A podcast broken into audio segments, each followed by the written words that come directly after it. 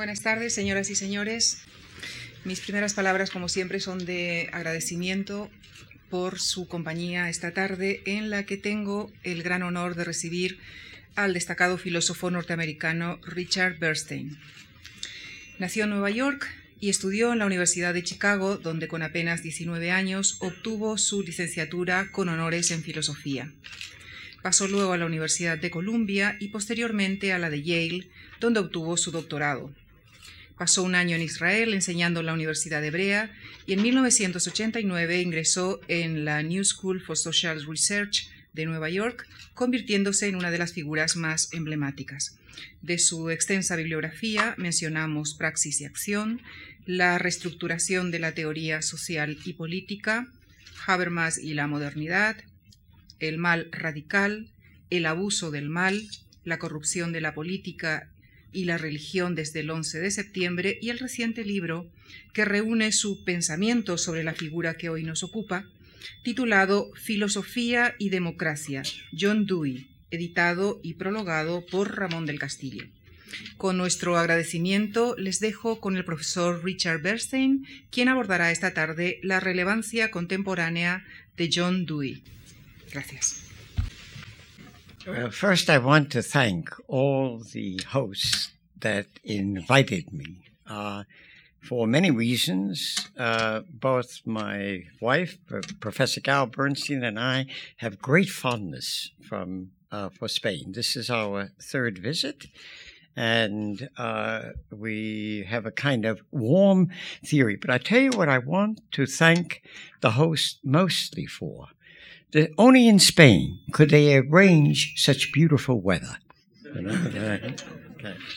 So, uh, I think you know the topic of uh, the talk. I mean, it is uh, for me uh, interesting to come and talk about John Dewey. Uh, as some of you, some of the scholars know, that uh, when I was young. I'm still young, but in, when I wrote my dissertation on John Dewey, at a time where even in America there was very little interest uh, in Dewey and in uh, pragmatism. Uh, the, at that time, uh, which was really a half, more than a half century ago in the 1950s. When I tell that to my students, they think that that's like the Dark Ages. Uh, but, uh, uh, and I had an intuition at that time that, uh, uh, that I felt that even though these figures were being overshadowed, that the world would catch up and discover uh, the richness of the thinking and the relevance. And I'm happy to say that I've lived long enough to see that this is the case. There's probably more uh, vigorous international discussion of Dewey and pragmatism today than any time in the last hundred years. So um, I would try to just give you some sense of uh, Dewey and of why I think he is so relevant for us today. Okay. John Dewey was born on October 20th, 1859, in Burlington, Vermont, a small New England town, and this was the same year that Charles Darwin published The Origin of Species. In many ways, his life in Vermont, a New England state, was quite sheltered, but he experienced something that became fundamental to his democratic outlook. This was a time when many American small towns were self governed, where the town meeting was still a very vital institution. The town meeting was a place where all citizens in the community could come together to democratically discuss and decide political issues of common concern. Long before Dewey was born, Thomas Jefferson was worried about whether the spirit of deliberation and citizen participation that he took to be so vital for Republican democracy would flourish in America. He argued, this is Jefferson, that local wards, local councils, what he called little republics, are essential in order to keep real democracy a, an active participation alive. And Dewey knew what Jefferson meant because he directly experienced this experiment in citizen participation. He never forgot the lessons that he'd learned when he was growing up. Dewey always stressed the everyday democratic practices of ordinary people. Democracy for Dewey was primarily an ethical way of living. When he was 80 years old, he reflected on his own early experience, and he wrote the following I quote him Democracy is a way of personal life, controlled not merely by a faith in human nature in general, but by a faith in the capacity of human beings for intelligent judgment and action if proper conditions are furnished. Still quoting John Dewey, as you can see, I have been accused, he said, more than once, and from opposed quarters, of, a, of an undue utopian faith in the possibilities of intelligence and in education as a correlate of intelligence. But he wrote, at all events, I did not invade, invent this faith. I acquired it from my surroundings, as far as those surroundings were animated by a democratic spirit. For what is faith in democracy? But uh, in the role of consultation, of conference, of persuasion, of discussion, in the formulation of public opinion, which in the long run is self corrective. Accept a faith in the capacity of the intelligence of the common man to respond with common sense to the free play of facts and ideas which are secured by effective guarantees of free inquiry, free assembly, and free communication. Close quote. Now, there's a great deal, a lot packed into this statement. And to understand the richness of what Dewey is saying, I think we need to consider how Dewey became a philosopher and certainly a leading social thinker of his time. Dewey went to college at the University of Vermont, but he was still unsure of what career to pursue and he actually taught high school, secondary school, for a brief period after college. And during the period after the Civil War in the United States, our Civil War, the professional dis- discipline that we now call philosophy barely existed as an institutional setting. We had fine colleges, but in the 19th century, no research universities there was discussion of philosophical issues, but mainly by members of the clergy and informal groups of educated people. But after the Civil War, after the period of the 1860s, uh, there was a tremendous burst of creative activity, philosophical activity. And because of the outstanding influence of a number of German emigres that had come to the United States with serious intellectual in- interest, there was a great interest in Kant and Hegel. The first journal in America, and still the, one of the oldest continuous publishing journals, the Journal of Spe- Speculative Philosophy, was founded by W.T. Harris in 1870, uh, 1867. Harris eventually became a, uh, uh, one of the leaders in the cabinet on, uh, on the United States government in education. So he became a public figure. But that journal was intended to further the discussion of German idealism in America. And when John Dewey was contemplating pursuing a philosophical career as a young man in his 20s, he wrote to Harris and he asked for advice. And because Harris was encouraging, Dewey decided to pursue graduate study career in philosophy at what was one of the first graduate uh, research centers in the United States at Johns Hopkins University. And Dewey came there under the influence of a teacher by the name of G.S. Morris, who was a committed Hegelian. And in his autobiographical sketch that Dewey wrote in the 1930s, he speaks of the subjective reasons for the original appeal to him of Hegel. And he tells us, in addition to the philosophical reasons, that it supplied a demand for unification, which was, to quote him, an immense emotional craving and overcoming, he felt, of divisions and separations. It was really the, this dynamic, historical, organic thinking of Hegel that Dewey was attracted, that found so attractive. Dewey, to use his own words, drifted away from Hegel.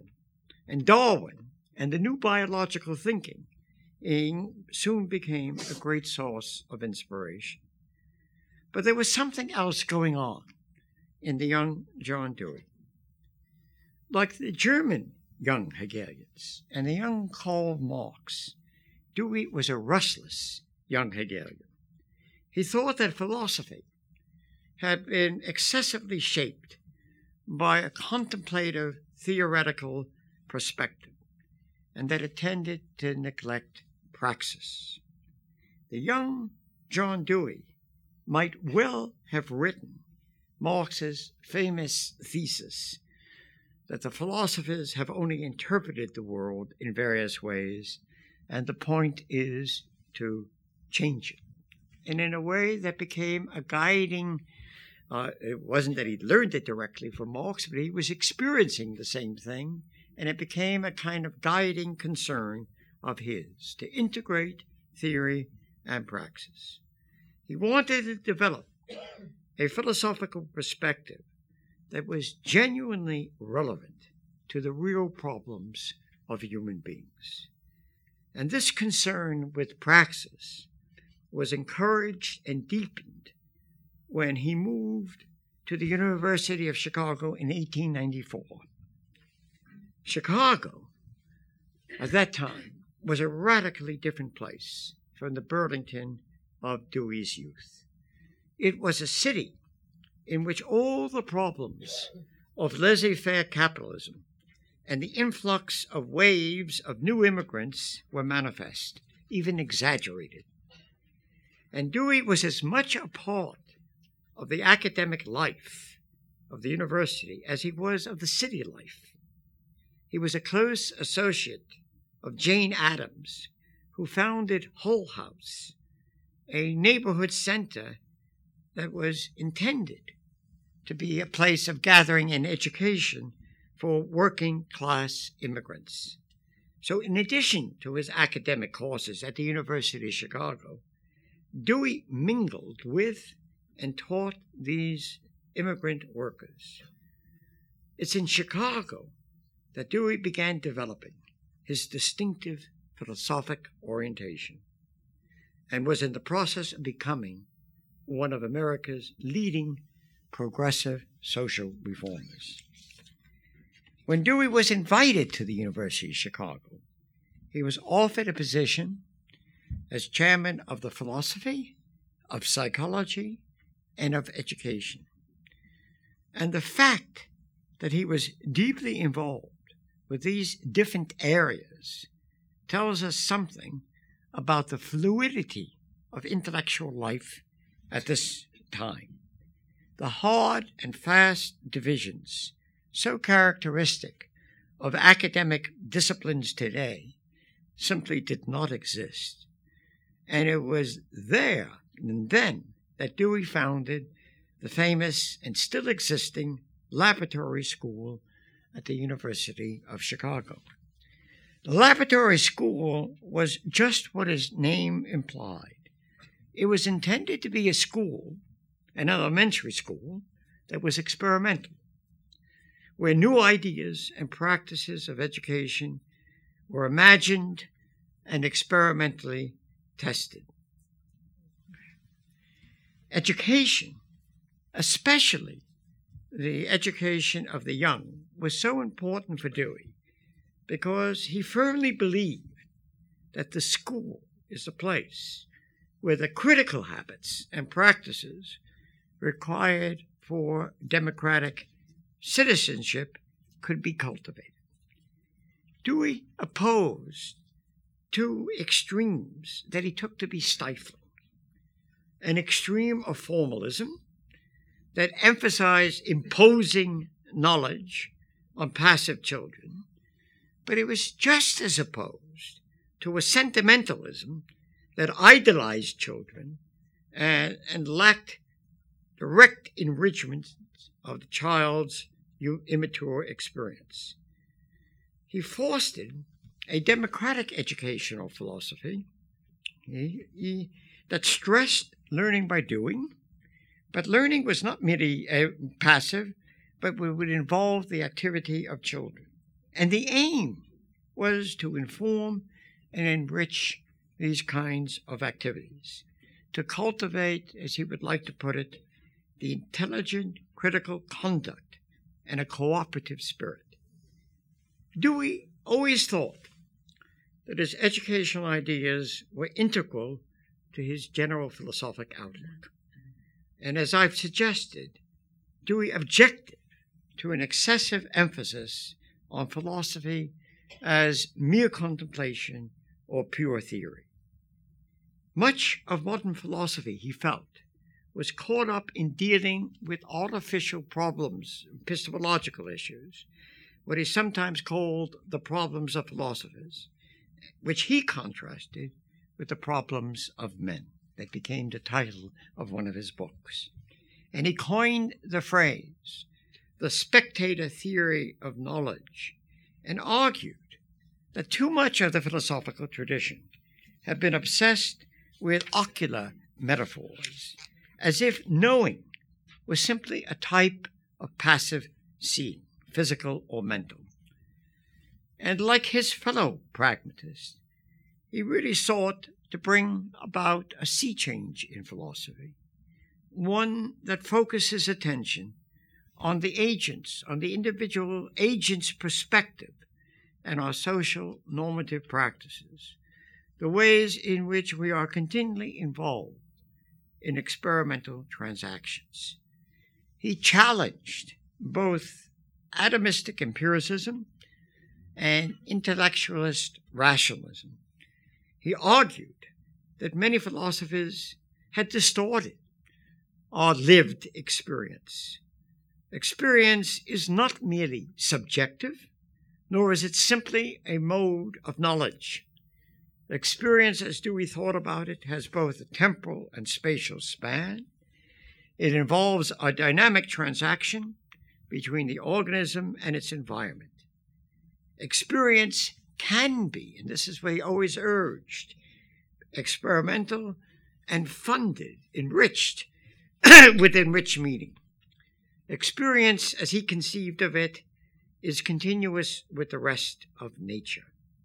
He objected to what he called the quest for certainty, which he took to be intimately related to a quest for security, an escape from the unexpected contingencies and problems of everyday life.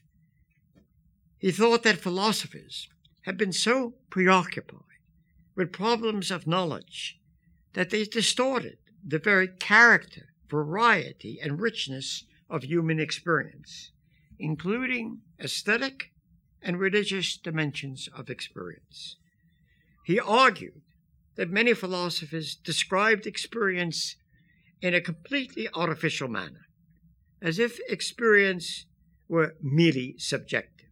On the contrary, experience involves constant active transactions with the world. It's dynamic and changing. It involves suffering and activity.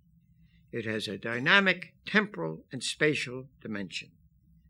And he developed an idea of inquiry, which concerned with problem solving. What Dewey was working out is what he called a reconstruction of philosophy, not its destruction or its deconstruction.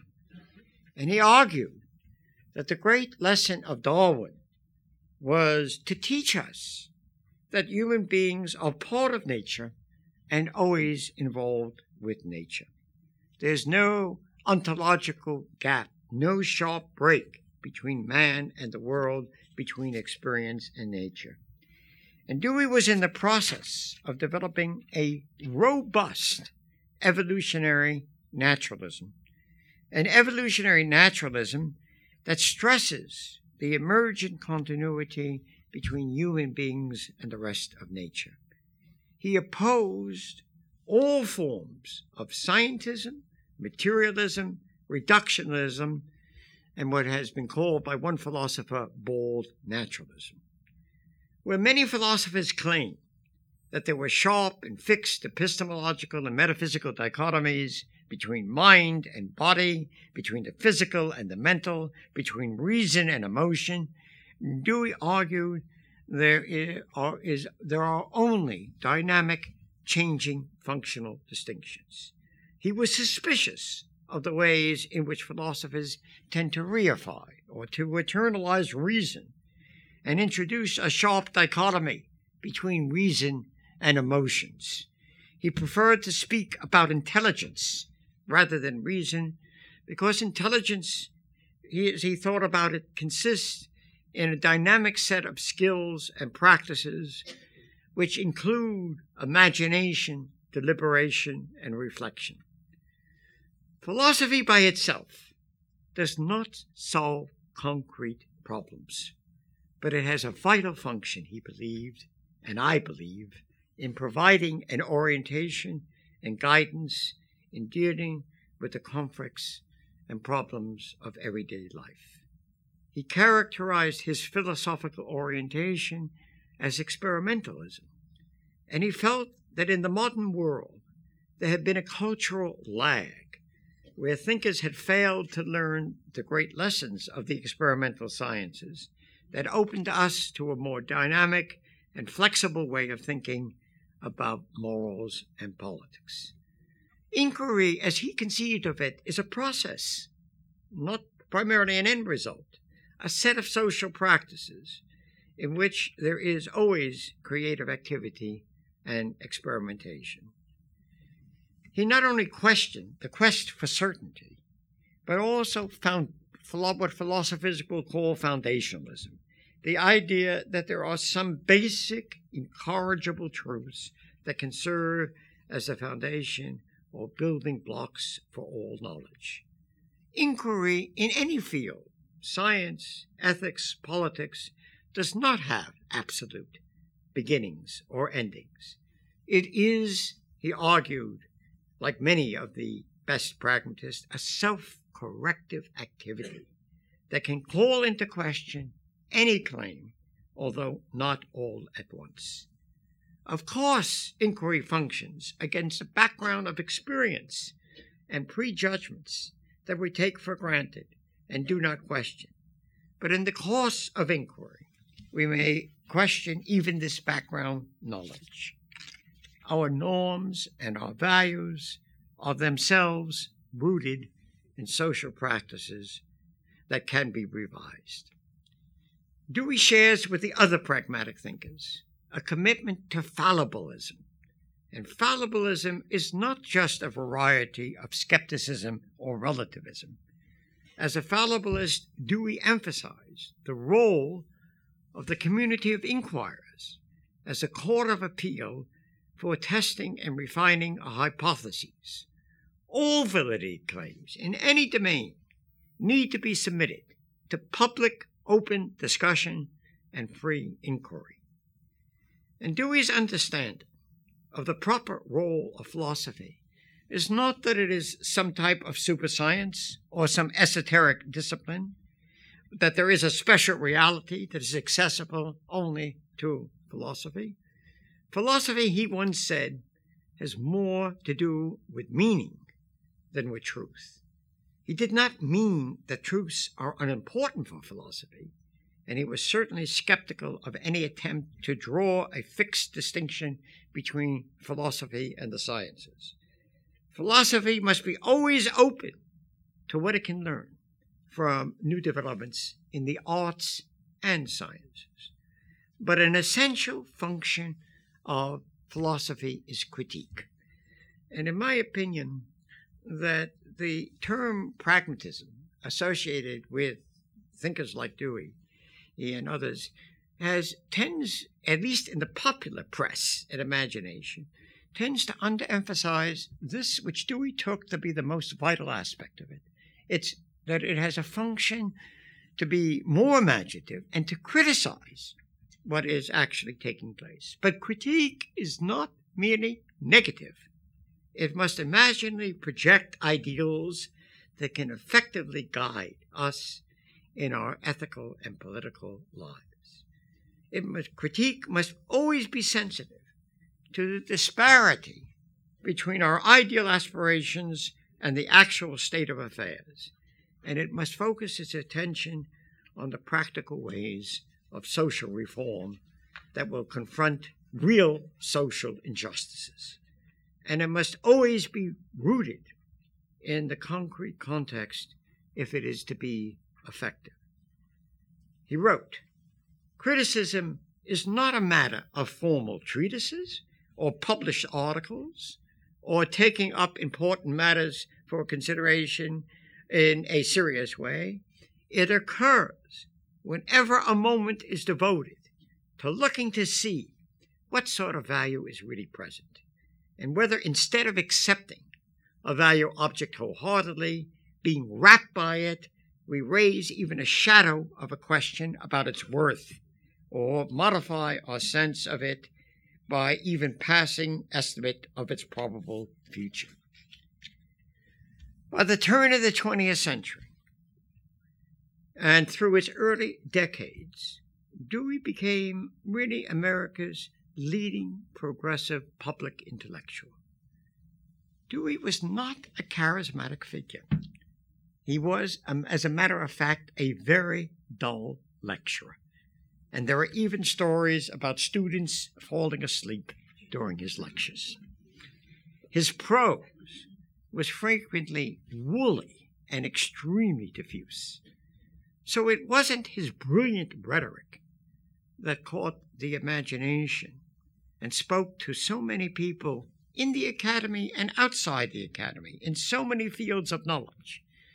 Uh, he had this ability as well to speak to common citizens. It was much more the force of his ideas. For Dewey had a gift and a power to articulate a vision and an orientation that I think spoke profoundly to his public audience. He, in my opinion, expressed what is best, not what's worst, in the American tradition, from Jefferson to Emerson to Whitman to William James, a deep belief in the potentialities of democracy and of human beliefs, uh, human beings, a steadfast democratic faith in the capacity of ordinary people to develop the type of intelligence to participate in shaping their lives. He consistently rejected the extremes of despairing pessimism and naive optimism. But he did believe that with creative intelligence, with the courage and hard work, we can ameliorate social injustices and enrich human experience, and we can make life more meaningful. He advocated and practiced a form of immanent critique, a form of critique rooted in concrete situations, but which make us sharply aware of the disparity between ideals and ends in views and the deficiencies of existing realities. He was skeptical of the idea of total revolution. Rather, he was a champion of what he called radical reform. And he always insists on the continuity of means and ends. Means and ends interpenetrate, and we can only achieve democratic ends, he believed, by democratic means. And for all his rootedness in the American tradition, he was a cosmopolitan thinker. He traveled throughout the world, from Russia to Japan to China to Turkey to Mexico. He actually spent two years in the uh, teens of the uh, 20th century teaching in China. And wherever he went, there were, despite his lack of charisma, eager audiences to listen to this uh, philosopher. I think what's so impressive about Dewey is he practiced what he preached. He not only continued to produce weighty philosophical books, but he was committed. He was a committed social activist. There is scarcely a progressive institution founded during his life in the United States that he did not help to support. And ranging from uh, the creation of my own institution, the New School for Social Research, to the American Civil Liberties Union. And when he felt that civil liberties of some individual were being violated, even when he had radical disagreements with the ideas that were being expressed, he publicly protested. He was scandalized, and one of the first Americans to be scandalized by the Soviet purges in the early 1930s. When Trotsky was exiled in Mexico, Dewey was asked to chair a commission of inquiry about the charges brought against Trotsky and his son. And although he received threats to his life and was vilified by the official Communist Party members and sympathizers, he interrupted his intellectual work. This is in his 70s. He's to become, accept the work as chair of the Commission of Inquiry that ultimately exonerated Trotsky of the crimes that Stalin had trumped up against him.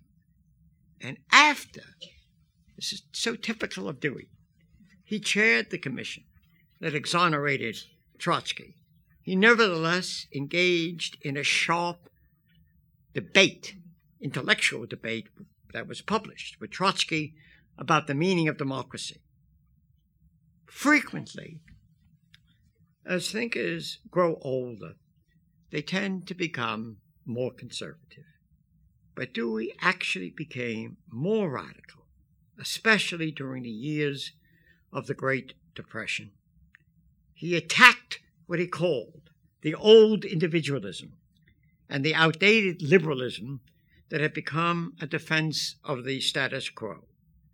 Dewey was brutally realistic about the way in which a corporate business mentality was corrupting what he felt the democratic practices. And he identified himself even for a time with democratic socialism and called for correcting the economic abuses of unfettered capitalism. Now, I have sketched this portrait of the life and work of John Dewey, not just because I want to inform you about it, but because I want to address directly what I take to be his contemporary relevance. And I want to stress seven points his pragmatic fallibilism, contingency and tragedy, genuine pluralism, responding to conflicts, pragmatic realism, rooted cosmopolitanism, and democracy as a passionate social commitment. So, the first issue pragmatic fallibilism. Dewey was a thoroughgoing fallibilist.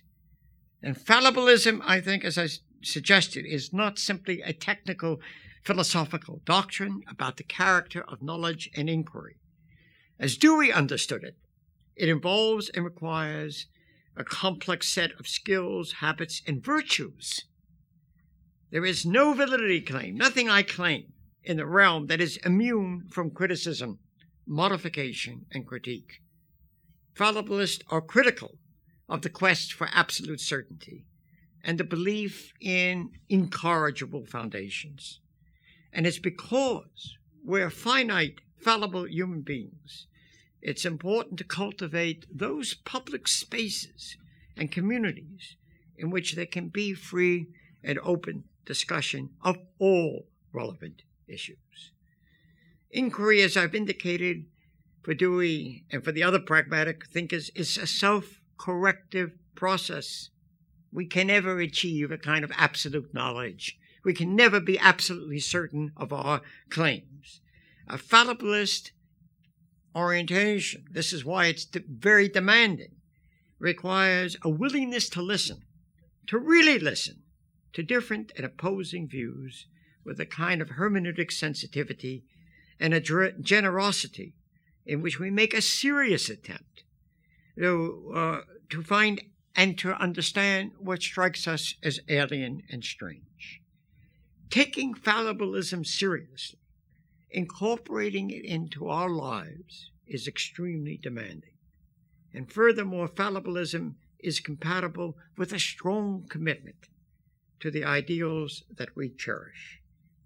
Dewey knew that there's something about human beings in which there is a deep craving for absolutes, for simple dichotomies, for rigid certainties, especially in times of perceived crisis. But this temptation to simple dichotomies and, uh, and absolutes understood as unquestioned is he deeply believed, and I believe too, to be resisted because it can have devastating consequences. In many places in the world today, this pragmatic fallibilism is under severe threat. But I believe that Dewey's message for us today he is to passionately commit ourselves to the defense and institutionalism of this kind of fallibilism.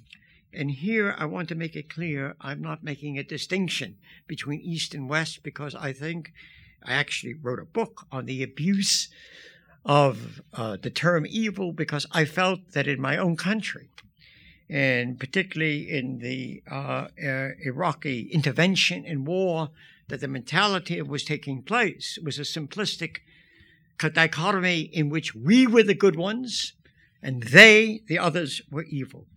I think when you think in such terms, it's always politically and ethically dangerous. The second point I want to talk about, which I think is relevant to us today, is contingency. Traditionally, many philosophers have been primarily concerned with that which is eternal and necessary, or presumably eternal and necessary. A classic understanding of philosophy has been that the philosopher aspires to a God's eye point of view, to view the world sub species aeternitatis. Dewey, of course, rejected this conception of philosophy. But one of his deepest reasons is that philosophy tended to neglect the real contingency, unpredictability, uncertainty that we confront every day in the world. And he claimed that contingency is an inescapable generic feature of human experience. But if we take contingency seriously, as in, um, then we must be realistic about how it's double edged. Because we live in a contingent universe, there is always the real opportunity to ameliorate concrete injustices and the evils we confront. But contingency also means that we cannot escape from the possibility of tragic consequences. I believe that Dewey, contrary to what I take to be a popular image of him, had a profound sense of the tragic sense of life. And he experienced personal tragedy in his own life in the death of two of his children.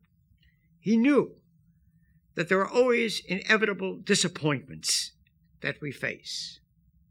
In Human Nature and Conduct, he wrote When the future arrives with, with its inevitable disappointments, as well as its fulfillments, and with new sources of trouble, failure loses something of its fatality, and suffering yields fruits of instruction, not bitterness.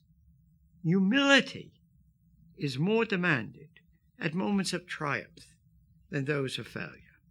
For humility is not caddish self deprecation, it is a sense of our slight inability, even with our best intelligence and effort, to command events, a sense of our dependence upon forces that go their own way without our wish or plan. That's Dewey. it can be extremely difficult to live with contingency and insecurity. We are always tempted, I think, by all sorts of ways to ignore or to escape it. But Dewey called for a realistic confrontation with contingency and a genuine practical and theoretical humility about the importance and limitations of facing these contingencies with honest intelligence. Pluralism, the third point I want to stress as being relevant for us. Pluralism is a term that has taken on many different meanings today. And until the 20th century, it's not a term that played a significant role in philosophy. It was William James was one of the first to dignify the term when he entitled one of his last books a pluralistic universe. Today, pluralism is sometimes used to designate that different religious, ethnic, cultural groups have incommensurable interests and values. Sometimes pluralism is even used as a name for a self defeating relativism. But this is not what pluralism meant for Dewey and for James. Both recognize that individuals and groups can have different perspectives on the world and different values and norms that they take to be fundamental. They were skeptical of any kind of ahistorical universalism. And although there are irreducible plural perspectives and ways of life, Dewey categorically rejected the very idea of closed horizon, closed perspectives. There is always the possibility of imaginatively transcending our own perspectives, our own prejudices, and engaging in communication and dialogue of those who are really different from us. Pluralism means doing justice to differences, to what some thinkers have called the otherness of the other. But at the same time, it is seeking, and that's an achievement, not something that is given, what we may share in common. Commonness is not a metaphysical given, it's an achievement that is extremely fragile and open to being contested. But the recognition of pluralistic perspectives and ways of life is a condition for a healthy democratic society. And it's because of this irreducible, dynamic, and changing pluralism that dialogue and deliberation are so important for a thriving democratic community. Dewey might well have endorsed a very famous characterization by William James of radical pluralism when James wrote the following It is curious how little continence radical pluralism has ever had for philosophers, whether materialistically or spiritually minded. Philosophers have always aimed at cleaning up the litter with which the world is apparently filled. They have substituted economical and orderly conceptions for the first sensible ta- tangle. And whether they are morally elevated or intellectually neat, they were at any rate always aesthetically pure and definite, and aimed at ascribing to the world something clean and intellectual in the way of structure. As compared with all these rationalizing pictures, the pluralistic empiricism which I profess, and which I think in this respect Dewey shared, offers but a sorry appearance. It's turbid, it's muddled, a Gothic sort of affair. But that's the way life is.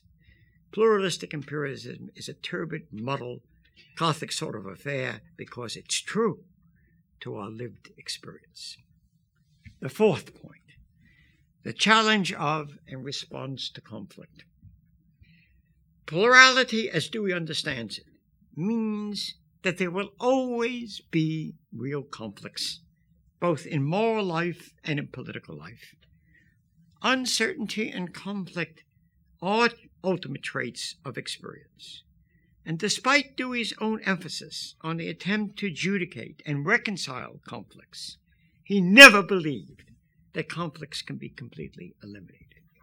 On the contrary, they are what initiate moral and political reflection when we face conflicting situations, when we don't really know what should be done, where there can even seem to be incremental differences. Of course, conflicts can, as Dewey well knew, can frequently culminate in war and destruction and violence. If we are realistic, there's always the danger that conflicts will become violent. But this is not the only perspective on conflict. Conflict in a democratic society, for Dewey, can play a creative role. There is a productive form of agonistic debate. Everything depends on how we respond to conflicts. We have to learn to live without what Nietzsche called metaphysical comfort, and to think, as Hannah Arendt once phrased it, without banisters. And once again, we can see why Dewey emphasizes the character, the habits, the virtues required for intelligent action. What Dewey opposed is unthinking and uncritical responses to conflict, responses where we rely on ritualistic responses, cliches, and uninformed past habits and convictions. And unfortunately, I think that is all too current in our contemporary world. The fifth point pragmatic realism. Pragmatism is a word that has become entrenched in our everyday vocabulary. One can scarcely pick up a newspaper, especially in the United States, without coming across the word. Pick any issue of the New York Times, and you'll see the term pragmatic. And what does it typically mean? It's typically taken to mean some sort of practical compromise or a decision that focuses more on getting something done or accomplished. But there's an enormous disparity between this popular notion of pragmatism and what I think was fundamental for Dewey. Pragmatism without ideals and ends in view is blind, and ideals without a sense of how they can be concretely realized is empty and sentimental. Dewey emphasizes what Aristotle also emphasized in a very different context the centrality of phronesis, of practical know how, or practical intelligence, or practical wisdom in ethics and politics. Okay? The, uh, and what's distinctive about this kind of practical judgment is that it must be flexible. It must mediate between critical ends in view and the novel situations that we confront. As Gregory Pappas, who is here for this conference, has forcefully argued in his recent book on Dewey's ethics, Dewey's understanding of ethics and politics cuts across standard modern classifications in philosophy of deontology, virtue ethics, and consequentialism. We must attend to always to the concreteness and the complexity of experience. And depending on our actual choices and conflicts we confront, and an understanding of the consequences of our acts, our obligations to our fellow human beings, or the virtues to be cultivated may emerge as our dominant concern. Judgment, good judgment, always involves selection and discrimination. Judgments Dewey wrote do not occur in isolation, but in connection with the solution of a problem, the clearing away of something obscure and perplexing, and the resolution of a difficulty, in short, of units of reflective activity. Judgments need to be relevant to an issue as well as correct. Judging is an act of selecting and weighing and bearing of acts and suggestions as they present themselves, as well as deciding whether the alleged facts are really facts and whether the ideas used is a sound idea or merely a fancy. If we take seriously what Dewey means about the role of judgment or phronesis in our practical lives, then it becomes clear that ethics is not, as Aristotle stated long ago, a science that elaborates fixed principles, but much more like an art to be nurtured. And once again, we can see why education was so central for Dewey's democratic vision. Because the type of reflection and deliberation required for ethical and political life is not something we can learn from books. It doesn't consist of following well laid out rules or abstract universal principles, nor is it, an isolated individualistic activity. It is socially formed and it requires the de- de- development of critical habits to prepare us for unexpected contingencies with practical judgments. This is one more reason why I think that Dewey is so relevant today because with the world speeding up as it has, with unexpected contingencies, with new kinds of changes, that you can only function if you have flexible critical habits, or one can should only function with those. The sixth point, what I like to call Dewey's rooted cosmopolitan. Dewey was a rooted cosmopolitan, and as I've already suggested, he took what he took to be the American heritage seriously and strongly identified what he took to be the best in American tradition as represented by Jefferson, Emerson, Whitman, and his fellow pragmatist William James. He was committed to the ideal of an open universe where human beings can intelligently respond to the conflicts and help to shape them, although never fully in control. And he took this to be an ideal deeply rooted in the best of the American experience. At the same time, Dewey remained a sharp critic of the deficiencies, the failures, the brutalities of American society. He was never, never parochial. In the public and its problems, he spoke about the search for a great community and he distinguishes the social idea of democracy from political democracy as a system of government. Of course, they are interrelated, and the idea of democracy remains barren and empty eh, unless it is concrete established in human everyday relationships. But the idea of democracy is not bound to territorial restrictions. He wrote, The idea of democracy, in its wider and fuller idea, that can be exemplified in the state even at its best, to be realized cannot be. Uh, to be realized, it must affect all modes of human association. Today, uh, the problems of globalization, especially our economic independence, have become extremely acute. So acute, it's in your papers today. And one of the most pressing and difficult problems that we confront is not only how to think and how to institute uh, do I mean dealing with these issues, but how to institute global democratic practices. It's not even clear that we have a clear picture of what this means. How are we to do justice to a democratic cosmopolitan aspirations and at the same time we uh, vitalize com- local communal life. I raise this as a question because I don't know the answer to it, but I believe it's the most vital question that we face in a kind of it, the interconnected political world that we live in today.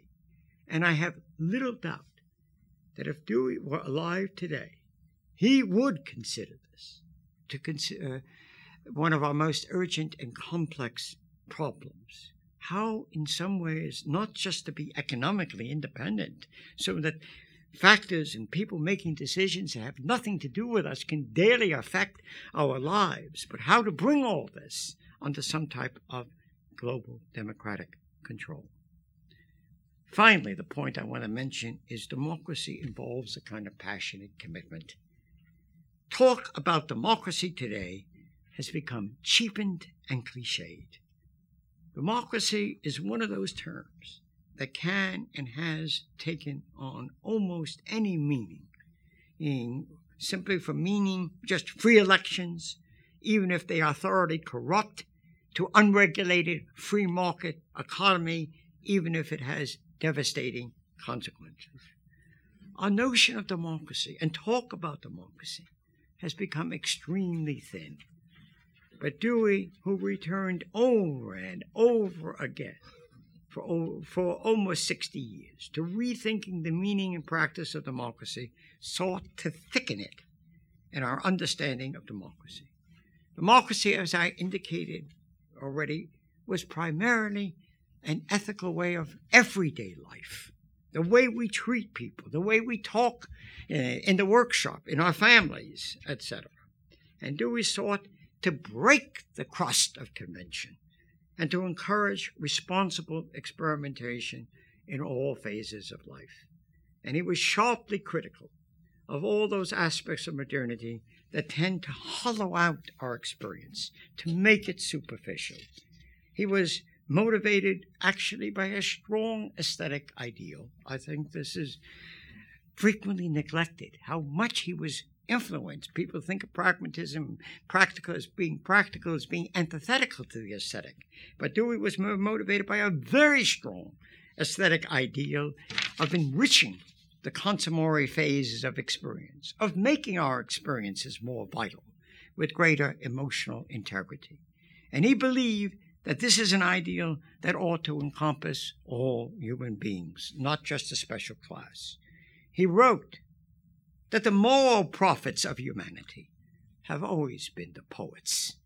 Art has been the means of keeping alive the sense of purposes that outrun evidence and of meanings that transcend indurated habit. That's another quotation from Dewey. But Dewey knew that democracy, as he envisioned takes work, hard work, and constant work. Democracy is under threat uh, of becoming hollow and meaningless. And this is why Dewey encourage us to be passionately committed to furthering democratic practices. Creative democracy is always a task before us, one of my favorite kinds of quotations from Dewey. It involves new struggles for social injustice and vigilance. And radical democracy, which was Dewey's own term, is not a static ideal.